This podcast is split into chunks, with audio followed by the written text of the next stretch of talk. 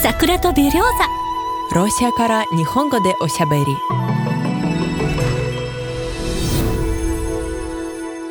日本の皆さんこんにちは。桜とベリョーザロシアから日本語でおしゃべりです。ちなみにベリョーザはロシア語で白樺を意味しています。本日も担当は私マリアと。私リエです。リエさんもうすぐバレンタインデーですね。リエさんはバレンタインデーのことをどう思っていますか？この日が好きですか？それとも特にお祝いしませんか？日本ではバレンタインデーの前になるとチョコレートなどが出回るのでもうすぐバレンタインデーなんだと気づきますがロシアではこの日を忘れてしまいがちです。でもロシアと日本のバレンタインデーの習慣は違いますね。日本では女性から男性に告白する日とされています。やっぱりそうなんですね。日本ではバレンタインデーに女の子が告白するんですね。ドラマの中だけかと思っていたら本当にそうなんですね。そうなんですよ。マリアさんよく知ってますね。マリアさんは日本のバレンタインデーについて日本のドラマを見て知ったんですか？その通りです。何かの学園ドラマを見た時に日本ではバレンタインデーに女の子から告白する文化があるとしてとても驚きました。ロシアではバレンタインデーに女の子から告白するという文化はありません、うん、ロシアではもし好きな人ができたらどうやって告白するんですか？まあ例えばロシアにはバリンチンキと呼ばれるハートの形をした赤いやピンクのカードがあるんです。このカードにはあなたのことが好きですなどのメッセージが書いてあって小学校の低学年などではこのカードが渡すんです。知りませんでした。好きな人ができたらメッセージが書いてあるハート型のカードを渡すんですね。でも、小学校の低学年でもう告白するんですね。でもね、実はこのカードは友達にも渡すんですよ。はあ、うん。恋愛感情に関係ないなくて、例えば女の子同士でも渡し合うんです。友達として好きですよ友達でいてくれてありがとうという気持ちを伝えるためにも渡したりするんです。へえ、これはバレンタインデーに友人に送るいわゆる友チョコと似ているかもしれませんね。え、友チョコはい、日本では最近バレンタインデーに友人にチョコレートを送る習慣があるそうです。へえ、そうですね。似ていますね。でもロシアではバレンタインデーにも友達にプレゼントするは大体若者で大人が友人にプレゼントすることはあんまりありません。なるほど。でも2月に入るとロシアでも例えば化粧品のギフトセットが販売されたりテレビなどではお花のコマーシャルも流れたりしますよね。これは恋人や奥さん用なんですね。そうですね。ロシアではお花は絶対に必要なんです。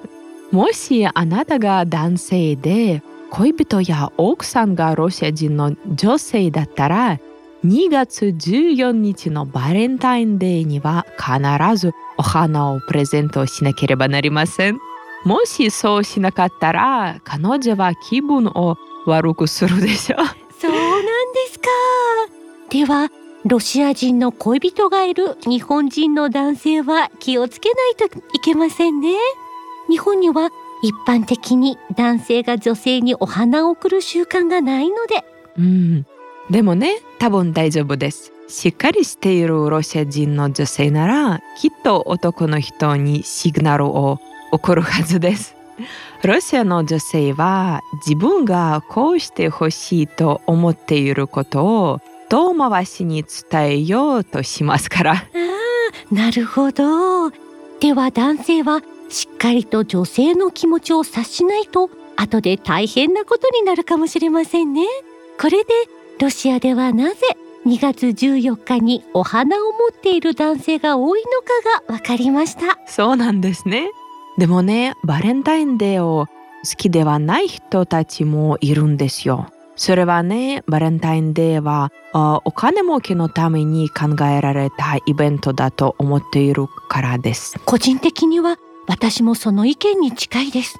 お花を買ったりその他にもプレゼントを用意したりカフェやレストランにも行ったりしたらかなりの金額になりますね。うんそうです。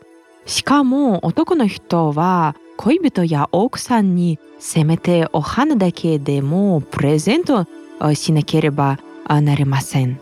もし何もあげなかったら愛していないと考えられてしまうんです。それは一大事ですね。もしかしたらこれはもうロシアの文化ということができるかもしれませんね。男性は愛情をお花やプレゼントなどで表さなければならないんですね。そういえば日本でもよく知られている100万本のバラという歌がありますがこれはロシアの美空ひばりとも言われるアーラ・プガチョワという女性歌手の歌ですがこの歌では貧しい絵描きが女優に恋をして自分の家や絵を売ってたくさんのバラの花を買ったと歌われていますね。そうそう。この歌もそういうことを物語っています。ところでこれはロシアの女性がヨーロッパやアメリカに行った時に直面する問題の一つなんですというのは？ロシアではもしカップルでカフェやレストランに行ったら男性がお金を払わなければなりません。だからもしレストランで割り勘にしようと言われたらびっくりしてしまうんです。なるほど。ロシアではカップルではなくても男性と食事をした場合には一般的に男性が会計を済ませようとしますものね。ロシアの男性は太っ腹ですね。まあ人によりますね。日本の男性はどうですか？うん時と場合によると思いますができることならご馳走したいプレゼントをたくさん送りたいと思っても現実がなかなか許さないという人もたくさんいると思います。うんロシアでは10代の若者や大学生は大体それぞれ自分でお金を払いますが大人の場合は男性が女性の分も払おうとします。ただ今はこの伝統ヨーロッパ風の別々に払うスタイルに変えたいと思っている男性もいます。私はいつも思うのですが、ロシアの男性は大変ですよね。ロシアではイベントのたびに男性が女性に尽くさなければならないように感じるのですが、女性も男性に同じようにお返しするのでしょうか、うん、あ正直に言うとバレンタインデーの場合は普通にあ女の人は男の人にプレゼントはしません。またはプレゼントをしたとしても気持ち程度です、うん、これは昔女の人は経済的に男性に依存していたことなどが関係していますそうなんですか。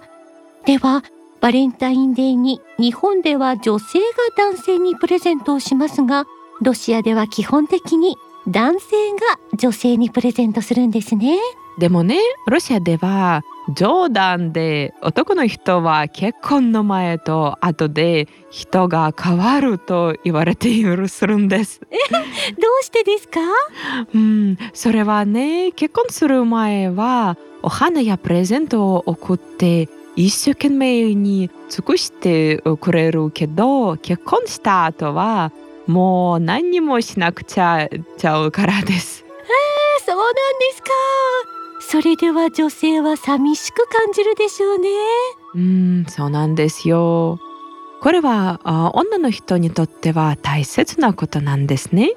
だからロシアでは恋愛をテーマにしたテレビ番組がたくさんあるのかもしれませんそういえばそうですね男女の問題について本人たちが出演して話し合う番組などがありますねうんあロシア第一チャンネルの結婚しようよというあお見合い番組もすごく人気があります。ああそうなんですか。なんだか話がつきませんね。でも残念ながらそろそろお別れの時間のようです。また別の機会にマリアさんにロシア人の恋愛観などについてお話ししてもらいましょう。皆さん最後までお聞きいただきありがとうございました。それではまた次回の番組でお会いいたしましょう Всего вам доброго.